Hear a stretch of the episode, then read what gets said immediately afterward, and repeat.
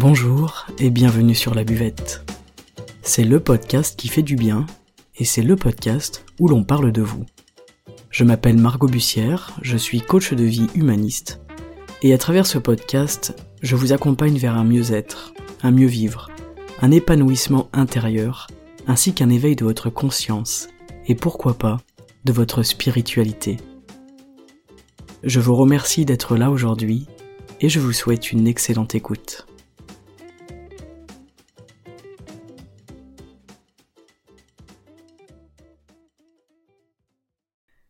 Bonjour et bienvenue pour cet épisode où je vais vous expliquer que vous obtenez de vous-même ce que vous pensez voir de vous-même. Alors aujourd'hui je vous ai préparé un épisode qui décoiffe. C'est de la bombe atomique. et si avec ça vous ne parvenez pas à changer l'image que vous avez de vous-même et à atteindre vos objectifs, euh, bah je me retire du business et je pars élever des brebis dans les Pyrénées. Aujourd'hui je vais vous parler de votre subconscient. Donc le subconscient, c'est quoi? Étymologiquement, euh, ça signifie sous la conscience. Le subconscient, il se repose sur les habitudes qu'on a acquises. L'inconscient, lui, il se repose plutôt sur ce qui est inné, sur ce qui est plus enfoui à l'intérieur de nous. L'inconscient, il va échapper totalement à la conscience, alors que le subconscient, lui, il va se situer à la limite de la conscience. Il a vraiment une interaction avec notre conscience. Il englobe tout ce qui n'est pas conscient et ce qui est acquis. C'est-à-dire ce qui un jour a été conscient et qui est désormais juste en fait sous la conscience, euh, sous forme d'un réflexe, une donnée qui a été sauvegardée. Donc ça va être l'intuition, euh, les souvenirs, les traumatismes aussi, les peurs. Par exemple, euh, c'est parce que je me suis brûlé un jour avec le feu que je sais que je ne dois pas aller vers le feu, mettre ma main dans le feu. Voilà. Donc aujourd'hui, je vais vous partager une pensée de Dennis Whiteley, euh, j'espère ne pas trop écorcher son nom, euh, qui n'est pas le seul bien sûr à développer cette pensée, mais je trouvais son point de vue très pertinent, très intéressant. Je vais essayer de vous expliquer ça euh, avec mes mots, de façon claire et précise. On part du postulat que le conscient ne peut pas prendre de décision sans l'accord du subconscient. Donc le job du subconscient, c'est d'aller vérifier dans les bases de données l'image mentale qui est associée à la pensée du conscient. Et cette image mentale, il l'envoie conscient pour qu'il puisse réaliser l'action ensuite euh, selon votre décision. Par exemple, si je décide d'aller faire une balade en vélo, c'est de l'ordre de la conscience, la conscience va aller voir le subconscient pour vérifier les données. Le subconscient, il va prendre les données et il va envoyer un message en disant c'est ok, euh, du vélo, ça on sait faire, on en a fait tant de fois, avec tant de taux de réussite, on peut y aller sans crainte.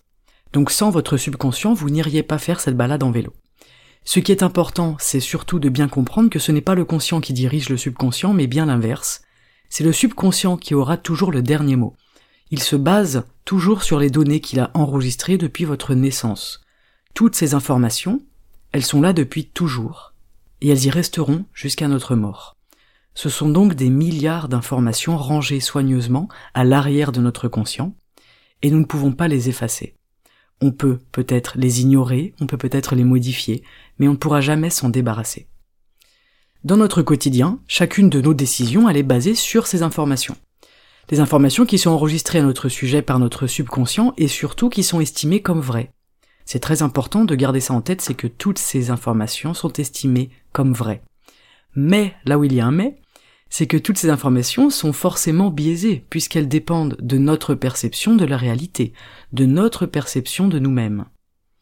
Les scientifiques nous expliquent que notre système nerveux, il ne fait pas la différence entre le réel et entre l'imaginaire. Si vous regardez un film d'horreur, votre cerveau pense qu'il s'agit de la réalité. D'où l'impact tragique que cela a sur nous, euh, surtout dans nos jeunes années. Donc euh, on évite de regarder des films d'horreur. Ce que l'on vit ou ce que l'on imagine sera enregistré de la même manière à l'intérieur de nous, ainsi que les émotions que ça génère, euh, que l'image que ça renvoie de nous, etc. Donc là, vous comprenez que l'image que vous avez de vous, elle dépend de tout ce que vous pensez à votre sujet. Et mince, vous vous rappelez donc toutes ces fois où vous avez pensé du mal de vous, toutes ces fois où vous vous êtes peut-être rabaissé, déclaré incapable de faire ci, incapable de faire ça. Mais ne soyez pas trop sûr de vous, parce que vous ne vous rappelez que de 10% de ce qui est stocké dans le subconscient, et qui est bien présent en vous. Imaginez tout le reste, imaginez tout ce dont vous ne vous souvenez pas, mais que lui, il utilise chaque jour pour justifier ou non d'une aptitude. pour justifier ou non d'une réaction. On pourrait dire qu'on est esclave de ce subconscient. C'est lui qui renferme l'image mentale qu'on a de nous-mêmes, et cette image si importante qui détermine notre estime de nous-mêmes, notre confiance en nous, et notre capacité à se penser apte ou inapte à faire quelque chose. Je vous donne un exemple pour étayer cette pensée. Prenons Jean-Claude. Jean-Claude, il fume depuis 15 ans. Ça fait 15 années qu'il fume. Et Jean-Claude, aujourd'hui, il veut arrêter de fumer. Il s'adresse donc à son conscient en disant Je veux arrêter de fumer. Le conscient, lui, il est d'accord. Il sait que c'est une bonne décision. Il sait qu'il est temps d'arrêter. Il connaît les conséquences du fait de fumer. Cependant, il est forcé, par son mécanisme naturel, d'aller demander au subconscient de valider cette opération. Il regarde entre guillemets votre dossier, en fait vous faites une requête, et lui il s'en réfère à votre dossier. C'est comme dans l'administration française. dans ce dossier, tenu méticuleusement par votre subconscient, il y est écrit que Jean-Claude a déjà essayé huit fois d'arrêter de fumer, et toutes ces tentatives ont été suivies d'un échec, évidemment, parce que Jean-Claude aujourd'hui est toujours fumeur. Jean-Claude est donc déclaré comme fumeur, toujours fumeur actuellement. Le subconscient fait son rapport, son rapport qui est logique et qui se base sur des données qui sont fiables et qui sont bien ordonnées. Il va rendre un verdict tout aussi rationnel. JC est un fumeur qui n'arrive pas à arrêter. Les statistiques sont logiques, basées sur tous les échecs enregistrés jusqu'à aujourd'hui. Alors Jean-Claude, il va essayer d'arrêter une neuvième fois, et du coup il risque de ne pas y parvenir, et d'enregistrer un nouvel échec qui renforcera son dossier de fumeur dans le subconscient. C'est exactement ça qui fait que Jean-Claude ne se sent pas capable, qu'il finira par baisser les bras, par abandonner, par se dire qu'il est vraiment un imbécile et un bon à rien, que ses tentatives sont vouées à l'échec et qu'il n'y arrivera jamais, qu'il n'a pas ce qu'il faut. Et pourtant, il a essayé tant de fois d'arrêter de fumer. Alors, vous me direz, avec de la volonté, il peut y arriver, ce brave Jean-Claude. Eh bien oui et non. Avec la volonté, et donc euh, avec le conscient, le changement peut opérer mais risque très fortement de ne durer qu'un temps. Ce qui renforcera le dossier du subconscient, vous l'aurez compris, la motivation et la volonté que cela demande ne seront certainement pas suffisantes. Comment on fait alors? Eh bien pour effectuer un réel changement, j'entends par là qu'il soit permanent, un changement dans notre personnalité ou dans notre comportement, dans nos habitudes, eh bien il va falloir tout d'abord effectuer un changement au niveau de cette image mentale. Notre brave JC, il doit changer l'image mentale qu'il a de lui. Cette image si précieuse enregistrée dans le subconscient qu'il définit comme fumeur qui ne peut pas arrêter de fumer pour cause de nombreux échecs déjà survenus et enregistrés comme preuve irréfutable. Il n'y a qu'avec un changement de son image mentale et un changement de son mode de vie que Jean-Claude il pourra réenregistrer des informations à son sujet. D'après Denis Whiteley, notre comportement, notre personnalité et notre potentiel dépendent de notre image mentale. Alors pour échapper à son image mentale, Jean-Claude il pourrait sombrer dans l'alcool par exemple, il pourrait sombrer dans la drogue ou faire une dépression. Il pourrait aussi déclencher une amnésie et tout oublier de lui. Vous voyez comme le cerveau est fort pour arriver à ses fins. Mais Jean-Claude il ne veut pas passer par ces voies-là. Non, non, non. Il veut réussir à changer l'image mentale qu'il a de lui-même, pour vivre libéré de ce subconscient, qui prend finalement les décisions à sa place. La solution, en réalité, elle est simple. Alors elle va faire appel évidemment dans un premier temps à de la volonté, ça passera par le conscient qui va dire stop. Là, c'est moi qui commande. Et peu importe les messages du subconscient, je vais tenir les rênes aussi longtemps que je le peux. Mais ensuite, pour ne pas vivre la fameuse retombée qui s'apparentera à un échec de plus, euh, à nouveau enregistré dans les bandes de données du subconscient, Jean-Claude il va devoir se voir lui comme ayant réussi, se voir comme un non-fumeur, il va devoir entraîner son image mentale de lui-même.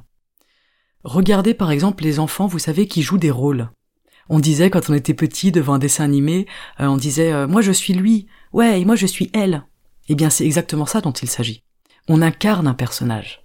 On incarne le personnage qu'on a envie d'être, qu'on souhaite devenir. Et si un enfant peut le faire, vous pouvez le faire aussi, n'est-ce pas? Le subconscient, je vous l'ai indiqué en début d'épisode, il ne fait pas la différence entre la réalité et l'imaginaire. Il ne fera donc pas la différence entre Jean-Claude le fumeur, ce qu'il est, et Jean-Claude le non-fumeur, ce qu'il prétend être.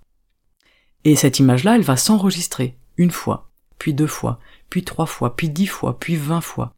Et en fait, Jean-Claude, il va grappiller des parts sur cette image mentale, en remplaçant des anciens éléments par de nouveaux éléments. Alors notre, notre cher Jean-Claude, il ne va plus bosser contre son subconscient maintenant qu'il sait tout ça.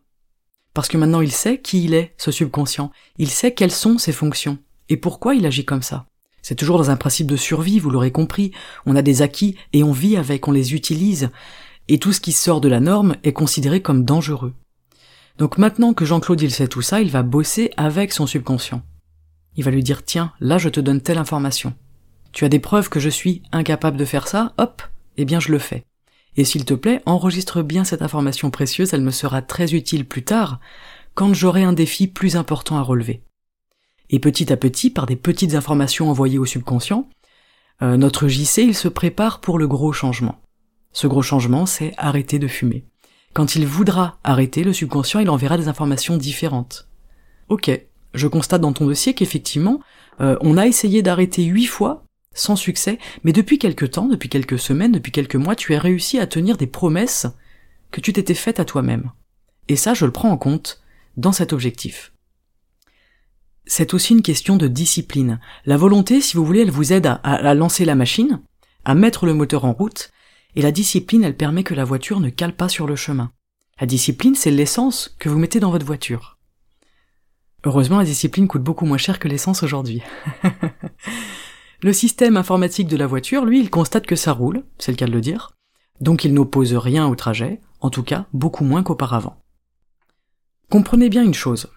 Depuis votre enfance, vous tissez une toile infinie d'images mentales de vous-même et de ce qui vous entoure. Chaque fil est tissé à partir de croyances, de perceptions, de pensées évidemment, tout ce que la pensée elle engendre en nous, tout ce qu'elle engendre comme comportement, comme croyance, comme aptitude et comme attitude, comme perception de nous-mêmes, chaque expérience, chaque humiliation, chaque injustice, chaque dépréciation, mais également fort heureusement chaque victoire et chaque réussite.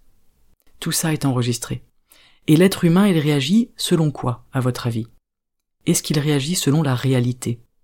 Eh bien non, l'être humain réagit selon sa perception de la réalité. Donc selon tout ce qu'il a enregistré dans ses bandes de données. Tout ce que vous faites, tout ce que vous désirez aujourd'hui dans votre vie, tout ça, ça dépend en fait de cette image mentale que vous avez à l'intérieur de vous. Est-ce que ce n'est pas fascinant? Moi, vous l'aurez compris, ça me fascine. Je deviens ce que je pense en fait, oui c'est ça. Je deviens ce que je vois de moi, oui absolument. J'obtiens ce que je vois, oui. Je deviens ce que je ressens, oui. Finalement, ce n'est pas tant ce qu'on pense être qui pose souci, la plupart du temps, c'est ce qu'on pense ne pas être. C'est le fameux je ne suis pas assez bon ou bonne, je ne suis pas assez doué, je ne suis pas assez grande ou grand pour faire ça, je ne suis pas assez fort ou forte, je n'ai pas assez d'expérience dans tel domaine pour me lancer, je ne suis pas assez belle pour ce garçon-là, je ne suis pas assez beau pour cette fille-là. D'après mes bandes de données, je ne suis pas assez, je n'ai pas ce qu'il faut, je ne suis pas capable. Et tout ça, ce sont des perceptions d'une réalité, des perceptions déformées par vos croyances, par votre éducation, par les mots qui vous ont été susurrés à l'oreille quand vous étiez enfant, par la façon dont vous avez été traité, par la façon dont on a chanté votre estime de vous-même. Toutes ces informations précieuses à votre sujet que votre subconscient, il a enregistrées et validées comme la réalité. C'est parce que l'on dit à un enfant qu'il est bête qu'il se comportera comme quelqu'un de bête. Alors aujourd'hui, peu importe qui vous a dit quoi et à quel âge. Hein, euh, vous le savez, le coaching c'est un travail sur l'instant présent et sur l'action. Ok, j'ai ça comme bagage. Qu'est-ce que je fais de ces bagages? Comment est-ce que j'avance? Nos parents, je pense qu'ils ont fait de leur mieux. Ils ont fait de leur mieux avec qui ils étaient et avec ce qu'ils avaient. Ils ont aussi fait de leur mieux avec leur propre image mentale d'eux-mêmes, avec ce qu'ils pensaient être et ce dont ils se pensaient capables ou non. Vous comprenez donc comme c'est important de vous occuper de la vôtre d'image mentale, dès aujourd'hui.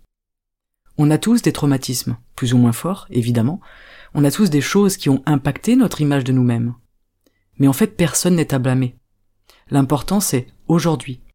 Qu'est-ce que je choisis de faire, ici et maintenant? Alors le subconscient, tout comme le parent ou l'individu qui vous a rabaissé quand vous étiez enfant, il n'est pas le méchant de l'histoire. Il fait juste son boulot en fait. Il fait ce pourquoi il est là. Il enregistre tout ce qui entre en vous, par tous vos sens, vos émotions, vos réactions, votre expérience, vos ressentis, les paroles qui vous ont été adressées, euh, les critiques, les jugements, et il utilise tout ça lorsqu'une situation fait appel à ces informations. Il fait son job et il le fait super bien. Vous pouvez le remercier, ce subconscient, car il vous aide aussi au quotidien. Ce qu'il faut retenir aujourd'hui, c'est que votre image mentale, c'est la clé de la compréhension de votre comportement. Vous comprenez aussi que l'image mentale d'un enfant, elle est plus fragile, qu'elle se forme avec ce qu'on lui donne à manger à cette image mentale. Comment est-ce que je nourris l'image mentale de mon enfant, ou de mes petits-enfants, ou des personnes qui m'entourent, ou de moi-même Des enfants considérés comme idiots vont se convaincre eux-mêmes qu'ils sont idiots, qu'ils sont inférieurs, et cette image mentale, elle va les suivre jusqu'à la mort, toute leur vie, dans tous les domaines de leur vie, dans tout ce qu'ils vont entreprendre ou ne pas entreprendre tellement qu'ils se penseront idiots et incapables. En 1968, une institutrice, euh, Jen Elliott, elle a conduit une expérience pour le moins improbable et incroyable que j'aimerais vous partager. Elle a informé sa classe d'élèves de primaire que de récentes découvertes avaient prouvé scientifiquement que les enfants aux yeux bleus étaient en réalité plus intelligents que les enfants aux yeux marrons. Autour du cou de chacun des élèves, elle a accroché une bande de tissu, selon s'ils avaient les yeux bleus ou les yeux marrons. Alors on pourrait dire les yeux clairs ou foncés, j'imagine, parce que nous n'avons pas tous les yeux ou bleus ou marrons, mais ça c'est une parenthèse. Une semaine après, pas plus de temps, il n'a fallu qu'une semaine pour que les notes des enfants aux yeux marrons dégringolent, et évidemment que les notes des enfants aux yeux bleus décollent. Cette expérience, elle résume parfaitement l'entièreté de cet épisode. J'aurais pu vous raconter juste ça d'ailleurs. Mais ça ne s'arrête pas là, tenez-vous bien. Elle leur annonce ensuite qu'elle s'était trompée. Et en fait que c'était l'inverse, que les enfants aux yeux bleus étaient moins intelligents que les enfants aux yeux marrons. Et la suite, eh bien vous la devinez. Les notes des enfants aux yeux marrons ont explosé, celles des enfants aux yeux bleus ont chuté. Et c'est ça la puissance de l'image de soi. C'est ça la puissance de l'autosuggestion. C'est absolument incroyable. Mais pensez à vous, petit ou petite, lorsque vous étiez enfant, à toutes ces choses qui ont pu impacter et qui ont conditionné votre image mentale de vous. Pour une petite parenthèse, euh, l'appellation des sexes forts ou des sexes faibles, on pourrait bien se dire que ça aussi, ça a une incidence. En fait, on restreint l'image mentale de la femme avec cette appellation. On définit les femmes dès leur naissance comme faibles. Pas étonnant aujourd'hui que les hommes aient le pouvoir, n'est-ce pas, mesdames? Ils sont nés avec un panneau fort hein, où il y a écrit fort, accroché autour du cou, et les femmes, elles, elles sont nées avec un panneau où il y a écrit faible autour du cou, impliquant l'idée d'un potentiel qui est moindre, qui est plus lent, qui est inférieur à celui des hommes. C'est donc très intéressant de se nourrir des parcours de femmes fortes, euh, de se nourrir des parcours des femmes qui ont marqué l'humanité, qui ont marqué l'histoire, surtout pour les petites filles aujourd'hui, mais aussi pour les petits garçons, parce que aux deux, ça profitera. Dans les deux cas, ça va former une image positive de la femme, de sa place dans la société et de ses capacités. C'est ça aujourd'hui le féminisme. Pourquoi ça explose comme ça? Parce qu'il y a eu oppression pendant trop longtemps. Et aujourd'hui, l'image mentale des femmes, elle se développe, elle se dévoile. C'est une bonne chose, sans tomber dans l'excès évidemment. Mais ça c'est un autre sujet, c'était une petite parenthèse tout à fait personnelle. J'ai pas pu m'empêcher de penser à ça euh, quand j'ai rédigé l'épisode. Mais si vous regardez bien autour de vous, dès qu'on veut vous vendre quelque chose, à quoi on s'attaque? Ben on s'attaque directement à votre image mentale. Avec cette voiture, vous ressemblerez à ça. Avec ce maquillage, voilà à quoi vous allez ressembler, mesdames. Avec ce jean, avec cette veste. La publicité et la vente, ils ont bien compris que votre image mentale et votre subconscient, c'est eux qui prennent les décisions. C'est pas votre volonté. C'est vachement intéressant de regarder les choses sous cet angle. Dans notre société, quand on veut descendre une minorité, c'est extrêmement facile. On les catalogue comme incapables, faibles, inférieurs, et ils évoluent naturellement dans ce sens-là, persuadés dans leur subconscient que c'est leur nature profonde. Alors heureusement, fort heureusement, chaque être humain peut travailler sur son image de, lui-même et décider de ne plus subir cette oppression et cette catégorisation qui ne reflète en rien ce qu'il est en réalité. Mais ça c'est aussi un autre débat, c'est toutefois très intéressant. Aujourd'hui, je ne suis plus cet enfant qui se pensait incapable de, qu'on disait incapable de. Donc je fais une mise à jour en indiquant à tout mon système, avec ma nouvelle disquette, qui je suis et de quoi je suis capable. C'est aussi toute l'importance de, dès aujourd'hui, planter des graines de croissance, de positivité, d'optimisme, de capacité, euh, des graines qui vont porter toutes ces choses-là, qui vont construire une image positive dans le subconscient de, de vos enfants, de vos petits-enfants, des enfants que vous côtoyez, des adolescents, des jeunes adultes. C'est maintenant qu'il faut planter ces graines-là, pour que eux, ils puissent les faire germer ensuite. Si je plante des graines de tu es incapable, tu manges comme un cochon, ta chambre est toujours sale, tu n'es pas ordonné. Qu'est-ce qu'il va rester dans le subconscient de l'enfant quand il va devenir adulte? Bien ce sera ça. Toute sa vie, il va se battre contre la vision qu'il a de lui-même, il va se battre contre le fait que, eh bien, son logement va être sale, va être peut-être mal rangé, parce qu'il a été programmé, on lui a indiqué que lui il était sale, qu'il était un petit cochon. Eh bien, dans sa vie, dans son appartement, dans sa maison, à quoi ça va ressembler? Ça va ressembler à une porcherie parce que les petits cochons, ils vivent dans les porcheries. Il faut vraiment voir ce subconscient comme un terreau dans lequel on va planter nos fleurs. Qu'est-ce que j'y mets dans ce terreau-là? Est-ce que je mets de l'engrais ou est-ce que je mets du poison? Au début, notre pot de fleurs, il est tout petit. Et puis la fleur, elle grandit, les racines, elles prennent de la place.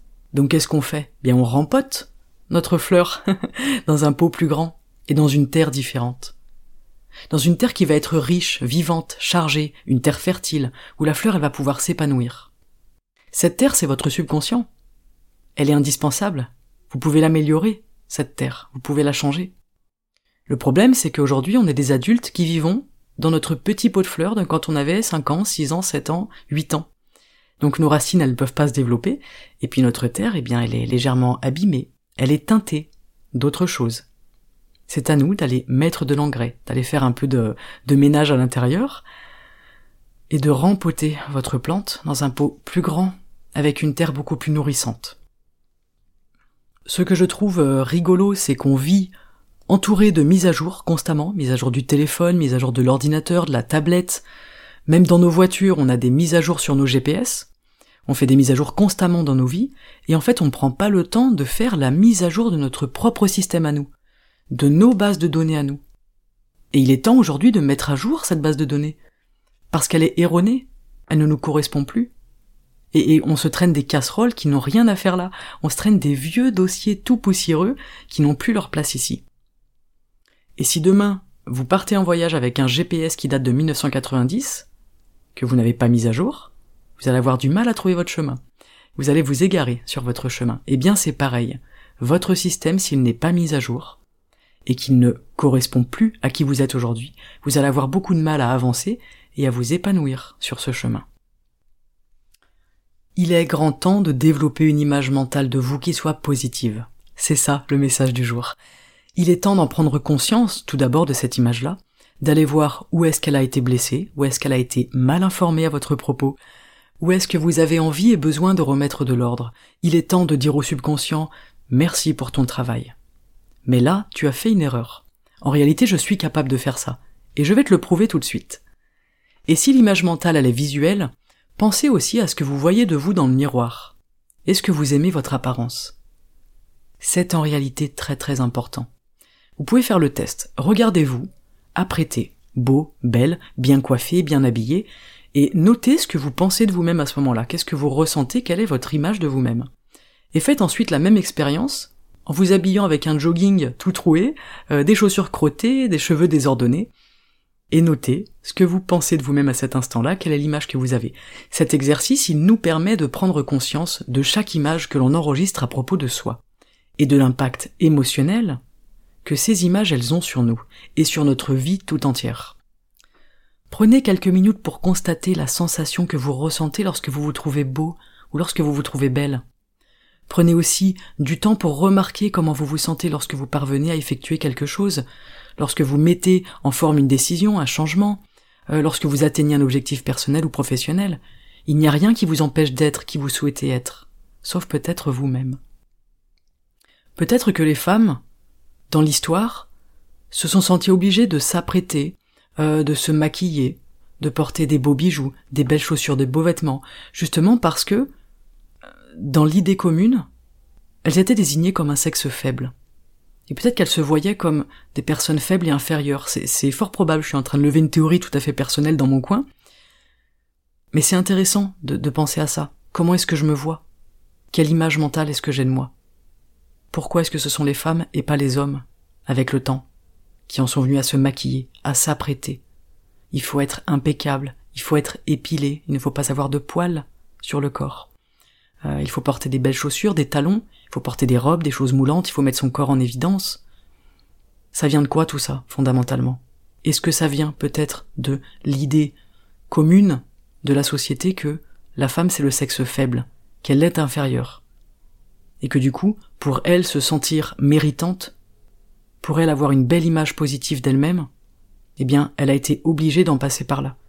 Obligée d'en passer par l'extérieur, puisque de toute façon, à l'intérieur, on lui a mis plein d'idées dégoûtantes, comme quoi elle était inférieure, comme quoi elle n'était pas capable. Voilà, ça c'est une réflexion tout à fait personnelle, c'était pas prévu dans le podcast, euh, mais bon, c'est toujours chouette de, de partager. Vous pouvez me dire ce que vous en pensez d'ailleurs, c'est ça m'intéresse. Regardez-vous vivre, c'est là que se trouve la clé de votre personnalité. Je vous le répète, regardez-vous vivre. C'est là que se trouve la clé de votre personnalité. Tout ce que vous dites à votre propos construit votre image mentale de vous, chaque jour, jour après jour, semaine après semaine, mois après mois, année après année. Faites donc très attention à comment vous vous parlez et à comment vous parlez de votre personne. Si vous dites je n'y arrive pas, je suis nul pour telle chose, eh bien qu'est-ce qu'il va se passer? Le subconscient il enregistre. Et quand vous allez tenter cette chose-là, quand vous voulez essayer à nouveau, il vous dira Stop Nous sommes formels, nous avons les preuves rédigées par vos soins, nous indiquant que nous ne sommes pas capables de faire ça. Il est donc inutile d'essayer, le résultat est déjà ici dans ce petit dossier. Et ce sera réglé. Le cerveau fonctionne par comparaison, il compare tout sans cesse. Il compare tout à ce qui se trouve à l'intérieur de vous. Donc, dans chaque nouvelle chose, dans chaque nouvelle activité, tentative, eh bien, cela va générer une comparaison, et bien souvent, une peur derrière, pour vous empêcher d'y aller, une excuse ou un sentiment d'incapacité à vous lancer dans cette chose-là. À chaque fois que vous voulez faire quelque chose, et que vous avez l'impression que vous manquez de motivation, ou que bizarrement il y a plein d'excuses ou de raisons pour ne pas les faire, ou que vous avez peur, eh bien pensez à votre subconscient qui sort les dossiers les uns après les autres, et qui vous explique par A plus B qu'effectivement, à 8 ans, vous aviez essayé de dessiner un cheval, et que c'était un fiasco. Et que depuis, il est ridicule et aberrant de tenter de prendre un crayon et une feuille, et de dévoiler un potentiel caché. Si vous voulez arrêter de fumer, faites comme Jean-Claude. Changez votre image mentale de vous-même. Si vous voulez, je ne sais pas, perdre du poids, et que c'est yo-yo-land dans votre jean, repensez à votre subconscient qui vous indique que depuis le temps, si vous aviez dû perdre du poids, ce serait déjà fait. Et que finalement, c'est voué à l'échec, et qu'on va pas tenter à nouveau de s'occuper de notre corps. Eh bien, cette fois-ci, faites les choses différemment. Inscrivez une nouvelle image mentale. Celle de votre réussite. Celle de votre accomplissement. Celle de votre succès personnel. Si aujourd'hui vous voulez atteindre vos objectifs de vie, prenez conscience de l'impact de votre image de vous. Prenez conscience de votre subconscient et remodelez tout ça à votre sauce. Montrez-vous à vous-même que vous êtes capable. Par des petites choses du quotidien, des petites actions, euh, mettez votre subconscient à l'amende, montrez-lui que peut-être ces dossiers poussiéreux, ils méritent d'être remis à jour. Vous n'êtes plus cet enfant de 6 ans, de 8 ans, ou cet ado de 15 ans. Vous avez le choix aujourd'hui de changer cette image mentale de vous-même et d'en créer une positive et une remplie de possibilités et de capacités. Vous avez le choix et vous avez la capacité de faire et d'accomplir absolument tout ce que vous voulez, tout ce que vous désirez avec votre cœur. Et là, je vais vous partager quelque chose de très important. La, bonne nouvelle de cette fin d'épisode, mesdames, messieurs, c'est que le cœur, il triomphe toujours sur le mental. Le cœur, c'est l'empereur de votre corps et de votre esprit et de la personne que vous êtes. Voilà pour cet épisode aujourd'hui. très riche, très complet. J'espère qu'il vous aura parlé, j'espère que j'ai été clair dans, dans ce que j'ai essayé de vous expliquer, de vous transmettre. Je vous remercie pour votre écoute. On se retrouve sur les réseaux sociaux sous le nom Marco Bussière. Je vous invite à partager cet épisode à votre entourage. Il est urgent que chacun prenne conscience du pouvoir qui sommeille en lui ou en elle, il est urgent que votre entourage et ceux que vous aimez vivent pleinement leur vie et retrouvent une image d'eux-mêmes qui soit positive afin de vivre la vie dont ils rêvent depuis toujours. Il est urgent que chacun aujourd'hui s'accordent le droit de vivre libre et de vivre heureux. C'est urgent et c'est important. Si cet épisode vous plaît, n'hésitez pas à le partager, à le liker, à le commenter et pourquoi pas à mettre un petit 5 étoiles sur Apple Podcast, c'est très important pour moi. Je vous en remercie. En attendant, prenez grand soin de vous, regardez-vous, voyez-vous, visualisez-vous comme vous le souhaitez et surtout, croyez en vous. À très bientôt sur la buvette. Ciao